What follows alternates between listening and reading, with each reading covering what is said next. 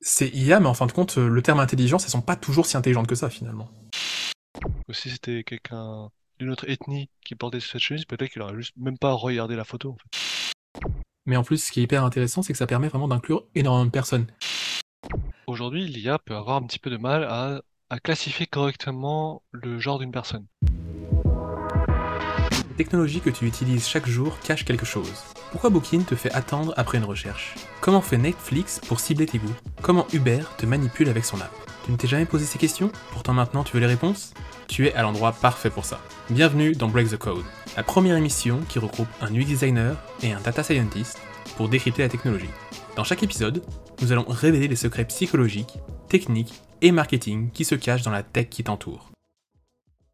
Salut tout le monde, j'espère que vous avez bien profité de Noël. On est dans le podcast Break the Code. Je suis Florentin Dam, vulgarisateur tech et data scientist, et voici Vincent. Bonjour, je suis Vincent Machado de blackhive.fr, alias l'UX architecte. Salut Florentin, comment tu vas? Bah ça va super, et toi? Ouais, alors il y a un petit peu de cafouillage, je pense que c'est l'effet des, fêtes de Noël. Exactement. Est-ce que vous avez bien profité de vos fêtes Et toi, Florentin, est-ce que tu as bien ah profité des fêtes de Noël? Oh, J'ai surtout bien mangé. ouais, clairement, moi aussi. Là, c'était euh, plutôt sympa. Avec ma compagne, ce qu'on a fait, c'est que pour la première fois, on va dire, euh, de notre vie de couple, on a réussi à faire un Noël avec toute notre famille. C'était plutôt cool. Waouh Oh, super ça Une bonne fête. nous, c'est pareil. Après, on a, fait, on a fait au resto, avec pas mal de famille aussi. C'était vraiment sympa. Génial. En tout cas, on espère que vous avez bien profité aussi de vos fêtes de Noël. N'hésitez pas à nous mettre un petit commentaire pour dire si vous avez reçu de beaux cadeaux, si vous vous êtes payé une formation en UX ou en data, ça nous intéresse aussi. Mhm. Parce qu'on est toujours friand de ça.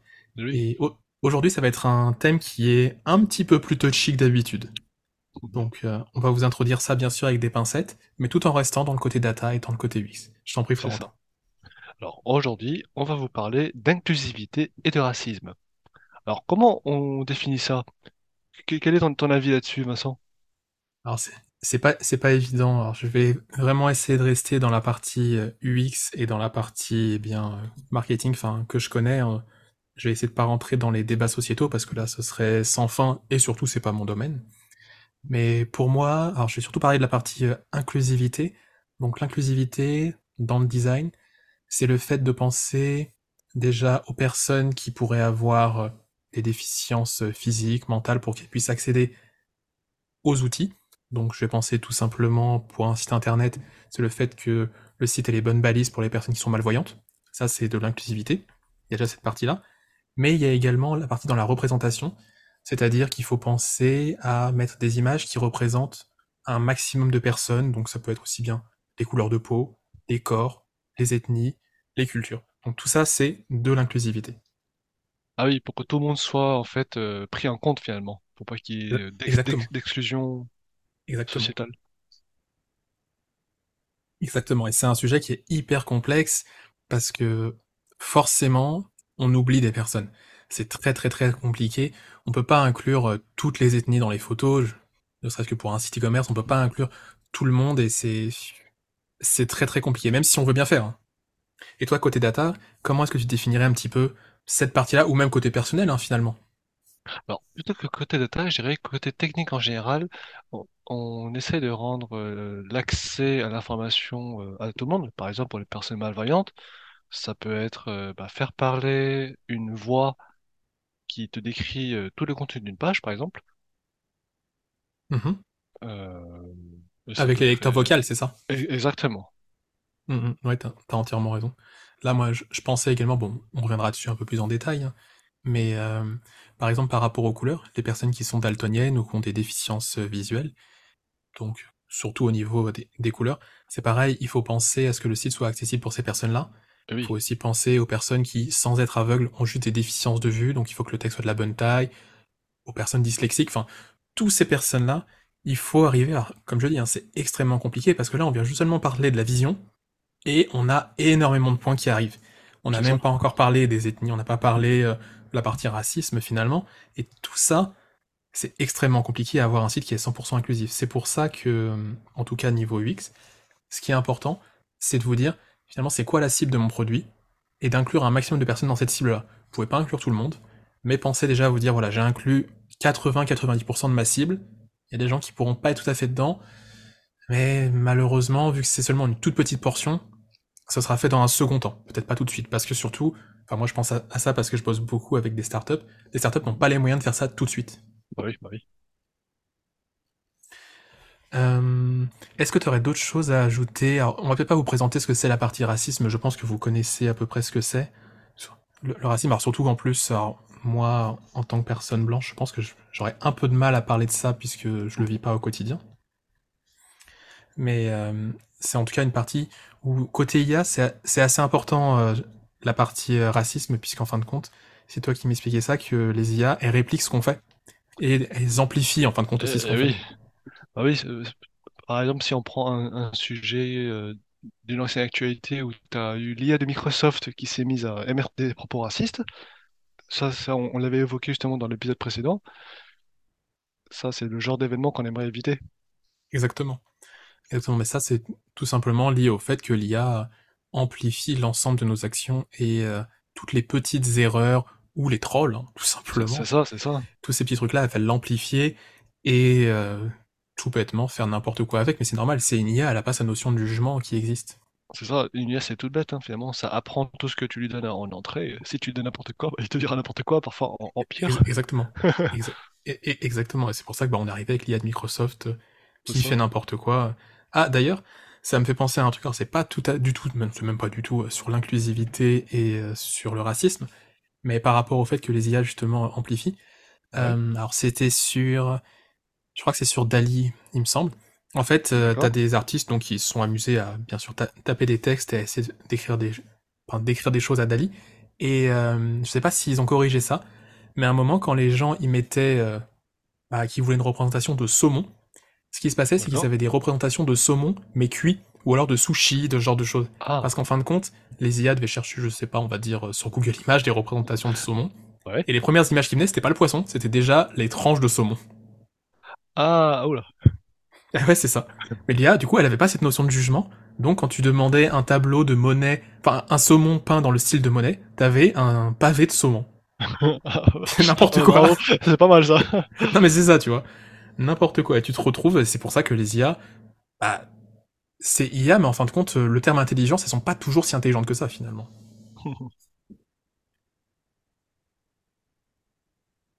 Du coup, euh, je te propose qu'on bah, on puisse continuer à faire une petite conversation comme ça, tout en abordant plus ou moins les points. Ce sera peut-être un petit peu plus fluide que les, que les fois d'avant. Mhm. Et euh, peut-être que potentiellement, euh, bah, si on a des remarques l'un ou l'autre, on essaie de se passer la main comme ça. Ok? Ouais, on fait comme ça. Ça marche. Alors, moi, je vais vous expliquer un petit peu déjà pourquoi est-ce que l'inclusivité, c'est important pour votre produit, alors que ce soit votre site internet ou euh, votre application, mais même votre marque en général. Pourquoi est-ce que l'in- l'inclusivité, c'est hyper important? Donc, comme on l'a un Ah. petit peu évoqué, oui, tu voulais ab- aborder quelque chose? Ah non, je voulais juste dire que c'est un thème qui est s- super intéressant euh, et qui peut changer pas mal de choses sur votre site et vos chiffres. Mais Tout à sans spoiler, sans spoiler, je te repasse la main. Ça marche. Mais euh, e- exactement, ça, ça peut changer énormément euh, sur vos chiffres et sur votre conversion. Puisqu'en fait, ce qui se passe, c'est que, on va prendre l'exemple d'un site e-commerce, mais encore une fois, ça marche avec euh, l'ensemble des produits. Si vous arrivez sur un site e-commerce qui inclut un maximum d'ethnie, on- de, de corps, de couleur de peau, ce qui va se passer, c'est que la personne justement va se sentir inclus dans votre marque, dans votre produit, dans votre projet, et en fin de compte, elle aura beaucoup plus tendance à acheter plutôt que euh, aller sur un autre site qui sera peut-être de la même manière pas du tout inclusif. Donc euh, pensez vraiment à, encore une fois, hein, pour un site e-commerce, mettre des photos avec des personnes qui ont des couleurs de peau différentes, qui ont des types de cheveux différents, qui ont même on va dire entre guillemets un style un peu différent, une personne avec des tatouages, une personne sans tatouage, une personne, je sais pas, qui est bien rasée, mal rasée, une personne qui serait un peu plus grosse que la moyenne, un peu, moins grosse. Parce que souvent, sur beaucoup de sites, je sais pas, on va penser euh, à la, Redoute ou même d'autres sites, typiquement, les photos sont assez stéréotypées. On a des personnes qui sont toutes à peu près dans une certaine moyenne, et c'est pas du tout bon pour les gens qui ont envie bah, de se retrouver dans le produit. Donc pensez vraiment à ça. Et ouais. Là, tout à l'heure, on, se disait, par exemple, euh, pour une personne euh, asiatique, dans un, site de vêtements où tu vois un Asiatique qui porte, je sais pas, un- une jolie chemise, bah ça peut l'inciter à, acheter, alors que si c'était quelqu'un d'une autre ethnie qui portait cette chemise, peut-être qu'il aurait juste même pas regardé la photo. Et- Exactement. Surtout qu'en plus, enfin, on va pas se mentir. Là, bon, c'est c'est de mieux en mieux euh, avec plus les années passent. Mais si on regarde les catalogues La Redoute, il y a, alors je pense des catalogues papier, hein, mais ça revient au même. Hein, ça reste une partie du e-commerce, enfin du commerce quand même. Donc tu prends les catalogues La Redoute d'il y a 20 ans, même 25 ans, c'était quasiment que des personnes blanches. Hein, faut pas se mentir. Ah oui, oui. C'est ça. Donc niveau inclusivité, c'était quasiment zéro.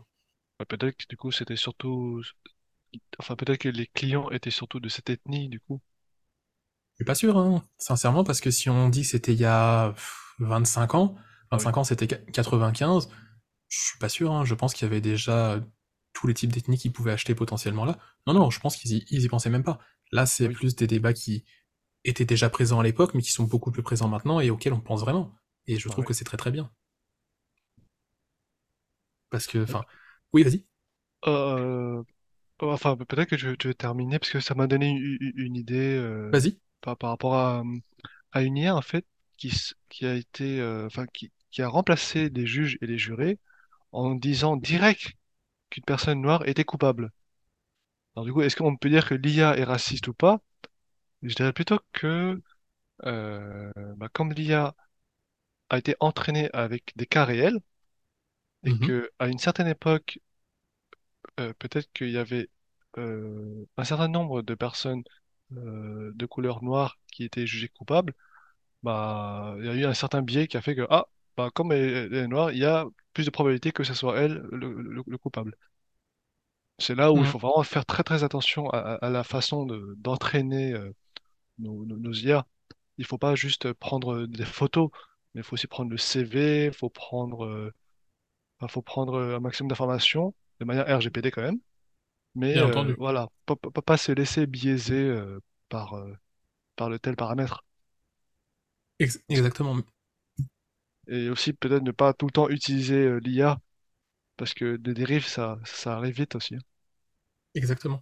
Alors, je sais pas si c'est une publicité que j'avais vue ou euh, une campagne euh, bah, d'une association style Amnesty International ou quelque chose comme ça, mais euh, il montrait bah, une photo d'une personne et justement par rapport à ses catégories démographiques, socioprofessionnelles, etc. Donc il Ouais. disait cette personne elle est censée être non coupable. En fin de compte, quand tu regardes dans les faits, quand tu regardes même la photo, tu peux dire ah ouais non mais cette personne-là peut-être que potentiellement elle pourrait être compliquée. En fin de compte, quand tu regardes son son casier, Ouais. il disait bah non, elle a déjà été arrêtée tant de fois, elle a déjà fait ça, fait ça. Et justement, tu avais ce gros paradoxe entre la personne blanche et la personne noire en disant bah voilà, cette personne-là, elle pourrait, elle pourrait être condamnée par une IA parce que, eh bien, elle est noire, alors qu'en fin de compte, elle est très très bien. Et oui, inversement, la personne blanche qui est dans les bonnes catégories socio-professionnelles, bah du coup, elle va être condamnée. Alors qu'il y a, enfin, c'est le contraire, je me suis trompé. Oui. Je pense qu'on a Donc, compris. mais voilà, mais en bref, c'est le contraire, mais en fait, le truc, c'est que l'IA, en effet, est totalement biaisée. Donc, euh, de toute façon, c'est comme tout. Actuellement, alors peut-être que, je sais pas, dans 10, 20 ans, ça va peut-être changer, mais actuellement, les IA, faut vraiment les prendre comme un outil, c'est un complément de tas de choses Ah qu'on peut faire. Ah oui, là, pour l'instant, euh, ce sont surtout des, des bons assistants dans pas mal de domaines, mais c'est pas tout de suite qu'ils vont remplacer des personnes dans des métiers entiers, hein. À moins que le métier soit ultra répétitif et très facile à, à reproduire par une IA, mais des métiers où c'est plus complexe, où il faut un, une- un certain recul, ça, je pense qu'on a vraiment besoin de, de, de l'humain derrière pour pas que ça fasse n'importe quoi. C'est ça. Puis, de toute façon, on a aussi besoin d'une certaine vérification euh, derrière. Là, comme tu l'as dit par rapport au juge, typiquement, euh, la personne qui passe devant le juge, donc l'IA peut très bien donner euh, un premier avis. On se fout finalement du premier avis, qu'il soit bon ou mauvais, mais en fait, ça Oui, peut. Alors, est-ce que ça va pas biaiser le juge? De se dire le premier avis c'est ça, et euh, en fin de compte, on, on dit que c'est bon Euh, Moi, ça pourrait peut-être biaiser. Ouais, ça, je pense que c'est une question un petit peu pas évidente à traiter quand même. Non, en effet, c'est pas évident, mais en tout cas, pour moi, c'est un outil. Ou alors, ce qu'il faudrait faire, c'est pouvoir donner à l'IA un maximum d'informations sans donner les parties qui risquent de biaiser son jugement. Mhm. Donc, euh, notamment peut-être la catégorie socio-professionnelle, la couleur de peau, tout ça. Elle se base sur seulement les autres faits qu'elle peut avoir. Et ensuite, elle émet un jugement, ce qui peut permettre, eh bien, d'orienter euh, le juge, les, les jurés, euh, dans son jugement. Et ensuite, après, euh, la partie justement couleur de peau et tous les trucs qui pourraient biaiser, ne, ne sont pas pris en compte. C'est-à-dire que l'IA n'aurait pas de Oui, photo de la personne. c'est ça. Après, ce qui peut être intéressant aussi, ce serait de faire intervenir plusieurs IA entraînées différemment, avec différents types de data aussi. Comme ça, le juge, bah, il aura différents points de vue euh, normalement euh, complètement euh, neutres, Tout à fait. et ce sera lui finalement qui, qui aura finalement euh, un gain de temps dans sa prise de décision et une aide Exactement. supplémentaire. Exactement. Tu fais une IA qui est complètement à gauche, une IA qui est complètement à droite, une IA qui est plutôt au centre, et comme ça, t'as les trois avis. C'est ça. Et là, bientôt, tu auras des IA avocats qui vont se disputer entre eux, tu sais. Ce serait très drôle. Ah ouais, t'imagines? Ce serait très très drôle. Mais euh, en, en effet, euh, il faut, c'est vrai que euh, on peut actuellement on peut pas le faire, c'est-à-dire avoir plusieurs avis d'IA parce que on peut s'amuser bah, avec des outils de génération d'images, à dire bah, je prends le même texte, je le mets sur euh, deux ou trois IA en même temps, mais c'est pas pareil. Parce que tu vois, par, typiquement, euh, j'ai déjà testé Midjourney euh, et Ouais, également euh, Dali, enfin même d'autres, d'accord. et c'est vrai que je me suis amusé à mettre les mêmes phrases et en effet ils sortent pas du tout les mêmes choses en fonction Et oui. Des, phrases que tu mets. Il y en a qui sont plus ou moins puissants pour tel type d'image, mais En fait, je peux pas faire un mix des images. Je sais pas si tu vois ce que je veux dire. C'est-à-dire que Ah, le, le juge, il peut le dire, ah bah tiens, elle, elle m'a dit ça, elle, m'a dit ça. En fait, je peux mélanger les, les idées, c'est, c'est juste du factuel. Mes images, moi, des fois, je les vois, je fais bon, bah c'est bien, et c'est tout. Après, euh, ça n'empêche pas plus tard d'avoir une IA qui centralise les décisions d'aut- d'autres IA et qui fait en, en sorte euh, de fusionner un petit peu les résultats. Bordel. Ouais, parce que finalement, une IA, ce que ça prend, c'est de l'information. Oui, oui, c'est vrai. Les résultats de, de Dali ou de, de Midjourney, ce sont des images qu'il peut prendre en entrée et créer encore plus d'images. Bon, peut-être Ouais, c'est que vrai. à, à force d'avoir des images bizarres, euh, ils vont être encore plus bizarres. Oh putain, ouais. Mais bon, ça c'est pour le cas des images. c'est ça, pour, pour le cas des décisions euh, bah, d'un d'un juge, euh, peut-être que ça peut être intéressant. Ouais, peut- peut-être. Je, je sais pas. C'est, c'est très compliqué. Je pense que c'est hyper compliqué, parce qu'en effet, il y a ce côté ultra biaisé euh, Ouais. de, de l'IA, et en même temps, euh, Enfin, on va peut-être retourner sur la partie euh, Oui, du podcast, parce qu'en fin de compte, là, on parle seulement du, de ce cas-là, mais il y a peut-être d'autres trucs euh, qu'on pourra aborder. Parce qu'on pourra en parler pendant une heure et demie, je pense, et euh, le podcast n'est même pas fini, j'aurais même pas abordé tous les points. Parce que là, on est oui, seulement sur le racisme, il y a la- il y a l'inclusivité qui est importante. Euh, là, je te propose, je vais reparler un petit peu d'inclusivité, histoire qu'on sorte ouais, de ce sujet euh, totalement. ouais, Et euh, ensuite, ce qu'on fait, c'est que on, on va voir si euh, bah, tu as peut-être des éléments aussi à, me donner sur l'inclusivité, ou à leur donner plutôt, parce que c'est pas que moi. carrément, carrément. Donc euh, là, je vous ai expliqué un peu pourquoi c'était intéressant de rendre votre site inclusif. Et maintenant, je vais vous expliquer comment on le fait. Donc, euh, on a déjà parlé des images, de, mettre des représentations qui soient inclusives pour tout le monde. Je Mhm. vous ai un petit peu parlé des couleurs tout à l'heure en vous expliquant qu'il faut que vos couleurs soient visibles par les personnes qui ont des déficiences visuelles. Donc ça, c'est très important. Mais l'inclusivité, c'est pas que ça. Donc l'inclusivité, c'est aussi également quand quelqu'un vient sur un site internet, il doit pouvoir comprendre ce qui est écrit. Et oui, Donc, pensez à la langue de votre site. Il faut que vous, faut que vous disiez, alors, si personne vient sur le site, est-ce qu'il va se traduire automatiquement? Est-ce qu'il va y avoir un bouton avec euh, le, la langue qui va, qui va se changer Tout ça, ça, ça doit être possible. Pareil, un autre point qui est très très important, c'est de se dire, quand on fait les options de langue, je pense que je l'avais dit dans un autre podcast, que quand vous devez écrire la langue de la, personne, il faut toujours l'écrire dans la langue du pays. C'est-à-dire que si moi, en tant que français euh, qui parle français, si je veux changer la langue, il faut que le français soit écrit en français. L'anglais doit être écrit en anglais, donc il doit avoir écrit English. Et euh, pareil, vous pouvez très bien, en plus, mettre un, picto à côté, le drapeau du pays, comme ça la personne a un autre repère visuel. Ça, c'est, encore une fois, une partie de l'inclusivité, c'est très important.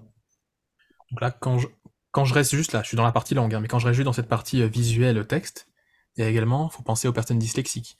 Se dire, est-ce que dans mon site, eh bien, je ne pourrais pas avoir une partie où euh, je pourrais mettre changer la typo?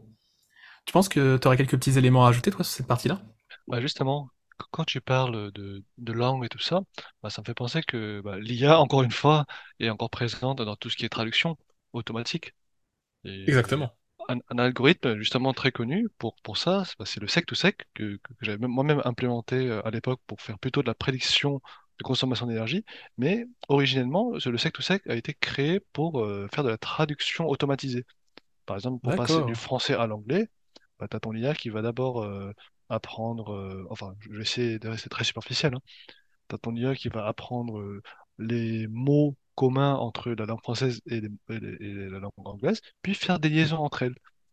Et tout seul, à force d'apprendre, bah, il va savoir te euh, faire des phrases, prendre en compte le contexte. C'est vachement puissant qui, comme, comme, euh, comme algo. Et aujourd'hui, on l'utilise encore avec diver- diverses variantes que je pourrais vous mettre dans la, page du, site pour ceux qui seraient curieux de, de creuser un peu plus.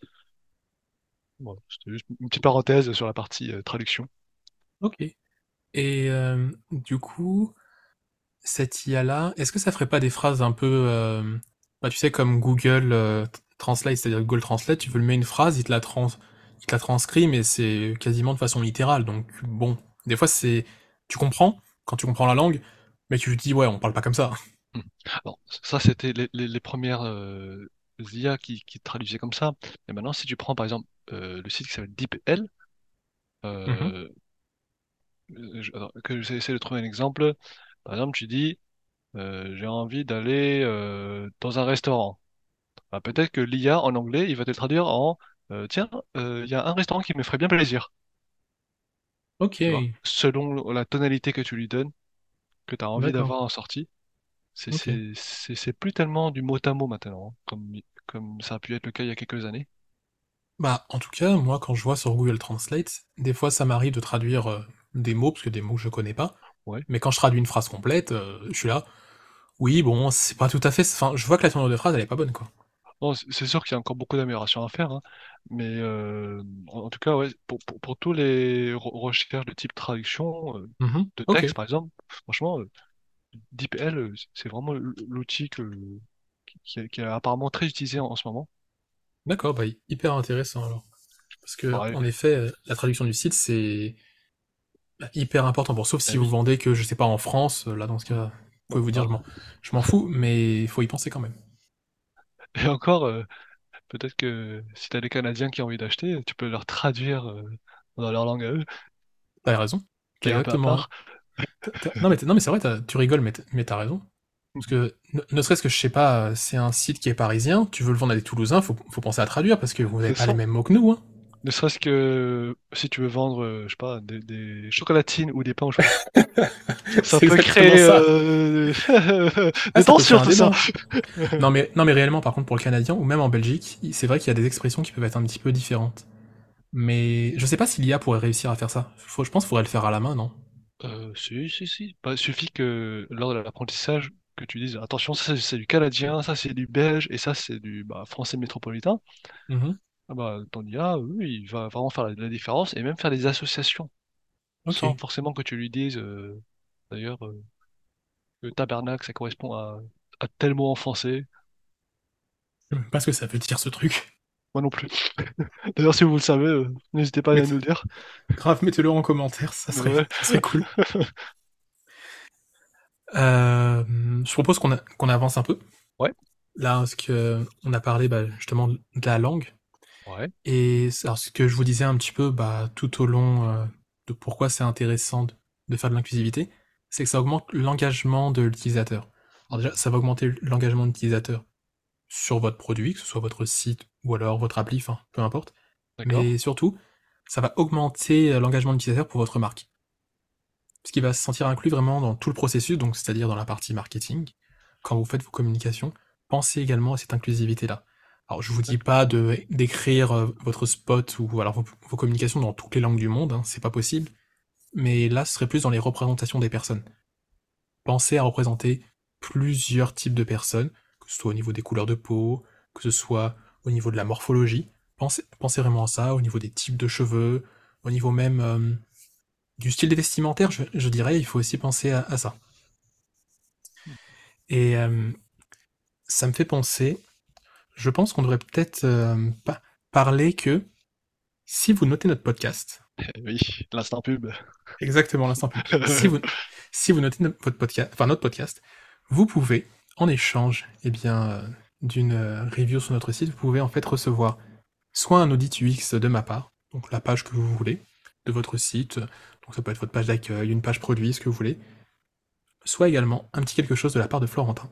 C'est ça. Alors, pour décrire ce petit quelque chose, il faut savoir que je m'intéresse vachement à tout ce qui est recrutement tech et coaching. Et du coup, dans ce cadre-là, si vous avez besoin de conseils pour améliorer votre CV ou optimiser votre profil LinkedIn pour un objectif donné, eh bien, je pourrais très bien vous accompagner gratuitement pour une séance là-dessus. Et il faut savoir que comme on n'est que deux sur ce podcast pour l'instant, eh bien, pour l'instant, on a une certaine disponibilité qui est d'environ 20, 20 services par personne, donc 40 en tout. Mais à partir de, je sais pas, d'un certain nombre de, de, De review. de reviews, eh bien, on n'aura plus assez de temps pour, euh, bah, pour traiter euh, les demandes de, de tout le monde. Donc, si vous voulez Exactement. en bénéficier, c'est maintenant. C'est ça, c'est une offre qui est limitée dans le temps. Enfin, dans le temps. Enfin. Dans... Pas, pas dans le temps, mais dans le nombre de personnes à qui on peut le faire, tout simplement. Donc euh, pensez-y. Alors si ça vous intéresse, surtout si vous aimez le podcast, donc notez-le. Vous allez sur le site breakthecoachshow.com slash review et vous pouvez directement euh, poster votre review sur le site que vous voulez. Donc euh, on nous a fait un retour, apparemment on peut pas mettre 5 étoiles partout, mais sur euh, Apple vous pouvez mettre 5 étoiles, donc mettez 5 étoiles sur Apple et mettez euh, une bonne review sur la plateforme que vous voulez. On sera content, vous, vous nous envoyez juste le lien. C'est ça, ça va nous donner de la force. Exactement. Donc je répète, c'est sur breakthecoachshow.com slash review. N'hésitez pas à y aller. Euh, on peut repartir? Ouais. Ok, ça marche. Donc euh, j'étais sur la partie justement euh, ben, engagement, des- Engagement, des, utilisateurs. Et ce que je vous disais, c'est que c'est important de le faire dans toutes vos communications, d'inclure vraiment les personnes qui sont dans votre communauté, et surtout là, largement des, des personnes différentes à chaque fois. D'ailleurs, un autre point qui est important, là, c'est côté marketing dans, dans l'engagement. Vous pouvez en- aussi demander aux personnes qui suivent votre marque sur les réseaux sociaux de créer du contenu pour vous. Par exemple, une marque qui fait très bien ça, c'est Starbucks. Starbucks, si on regarde la plupart de leurs posts, ce sont pas leurs posts à eux. Ce sont des reposts de personnes qui ont pris une photo d'un gobelet Starbucks. Et ce qu'ils ont fait, c'est que euh, Starbucks les a pris et les a repostés. Donc là, c'est hyper intéressant parce que ça fait que bon, déjà Starbucks n'a pas besoin de créer de contenu euh, par eux-mêmes, enfin du moins très très peu. C'est clair. Mais en plus, ce qui est hyper intéressant, c'est que ça permet vraiment d'inclure énormément de personnes. Parce que là, il va y avoir des tas de mains différentes qui vont tenir le gobelet, dans des tas d'environnements différents. Donc là, on est parfait niveau inclusivité. On est également parfait eh bien, niveau génération de contenu. Donc pensez à ça, pensez aux personnes qui sont dans votre communauté, de leur demander de faire du contenu pour vous. Enfin, vous leur demandez pas, mais c'est-à-dire que ils vont faire du contenu pour vous, et po- possiblement vous réutilisez ce contenu, bien sûr, pour vous. Il faut leur demander avant, hein, bien entendu, mais c'est une possibilité. C'est pas bête ça, hein, franchement. Tu sous-traites, euh, entre guillemets, ton marketing euh, à tes clients? Ouais, entre guillemets, c'est ça, tu, tu sous-traites, bah c'est surtout au bout d'un moment, quand tu commences à avoir une marque qui est assez puissante, mais ça marche avec euh, beaucoup de grosses marques. Oui, comme McDonald's et compagnie, hein. c'est c'est pareil. Euh, alors McDonald's, euh, oui, si, ça marche aussi, puisque quand tu te barres avec les sacs McDo, euh, potentiellement ça fait ça. Mais j'allais dire euh, des gens qui sont euh, genre pro Apple, des gens qui sont, je sais pas, pro Samsung, euh, même pour des marques de sport, euh, Nike, Puma, etc. Et bien en fait, après, des gens vont carrément promouvoir la marque et ils vont être contents d'avoir ces produits-là sur eux, à un tel point, c'est que euh, ils vont prendre des photos avec ces produits-là. Ça, c'est hyper intéressant pour la marque, et ce qui fait qu'en fait, en général, les gens quand on reposte leurs photos, ils sont hyper contents, ils disent ah mais la marque elle m'a repéré, elle a vu que j'aime son produit. Donc c'est pour ça, fa- faites-le, et en général, les gens qui sont vraiment fans de votre marque, ils seront même très très heureux que vous repreniez leur contenu. Mm. Vous les citez, bien entendu. Du coup, euh, il y a quelques points encore que je vais aborder sur la partie comment rendre un site euh, inclusif. Donc, euh, on a parlé des textes, on a parlé de beaucoup de choses, on a parlé des images. Il y a autre chose, c'est-à-dire que si vous avez un site ou pas, forcément comme un e-commerce, donc il n'y a pas nécessairement de photos, il n'y a pas un besoin de photos, il faut aussi penser donc à la répartition également bah, des sexes sur votre site, donc hommes, femmes, etc. Et euh, un truc auquel on pense pas toujours, c'est les pictos. Les images, euh, des fois des petites euh, choses d'illustration qui sont là, mais qui peuvent être genrées. Et ce genre de choses, il faut penser également à ce qu'elles soient inclusives. potentiellement, on l'oublie assez souvent, mais des fois, quand on va parler, on va mettre un picto pour le profil, des fois, on va mettre quelque chose qui peut être genré. Et c'est pas toujours une bonne idée de faire ce genre de choses, donc essayez de vous arranger, vous mettre des images, des pictos, qui peuvent être, eh bien, non genrés. Est-ce que tu as, des choses à, ajouter, toi, sur cette partie-là? Oui, bah ça, justement, par rapport à, tout ce qui est genre, aujourd'hui, l'IA peut avoir un petit peu de mal à, euh, comment dire, à classifier correctement le genre d'une personne. Là, pas, les humains aussi. Ah oui, c'est clair. Là, aujourd'hui, euh, il y a, comment dire, il y a, euh, il n'y a pas que le sexe masculin et féminin, il y a toute la communauté LGBTQ, I+, je crois, ça s'appelle comme ça. Et bah, comme les IA sont généralement entraînées sur des données euh, binaires, c'est-à-dire euh, soit la personne est une femme, soit la personne est un homme, bah, quelqu'un qui, qui ressemblerait à un homme bah, pourrait se faire labelliser homme alors que peut-être qu'il se sent femme intérieurement. Tout à fait. Ça aussi, ça peut créer des, des, difficultés pour, euh, bah, pour, pour l'identification d'une personne à un site donné. Tout, tout à fait c'est pour ça que ce que je disais, c'était d'inclure un maximum de, en tout cas par rapport aux photos, un maximum de profils, puisque comme ça, ça, permettra à la personne qui va aller sur le site, ou euh, peu importe l'appli, enfin, qui va adhérer à votre marque, de pouvoir être inclus. Puisque vous aurez mis beaucoup de modèles différents, et il y a forcément, si vous avez réussi à couvrir un panel assez large, donc il y aura forcément un modèle qui va lui parler. Et ça, c'est hyper important. Je pense qu'on n'arrive pas loin de la fin du podcast. Ouais, je pense que c'était sympa. Est-ce qu'on n'aurait pas reçu une question par hasard? Ah, mais tu sais très bien qu'on a reçu une question. Allez, vas-y. C'est pour faire une transition. oui, tu très bien. très bien. Mais avant, la, avant la transition, je vais juste expliquer pourquoi est-ce qu'on a reçu une question. Hmm. Donc, euh, quand vous allez sur le site du podcast, donc là, cette fois-ci, c'est breakthecodeshow.com. Vous avez donc le dernier épisode qui est tout en haut. Et juste en dessous, vous pouvez nous poser une question.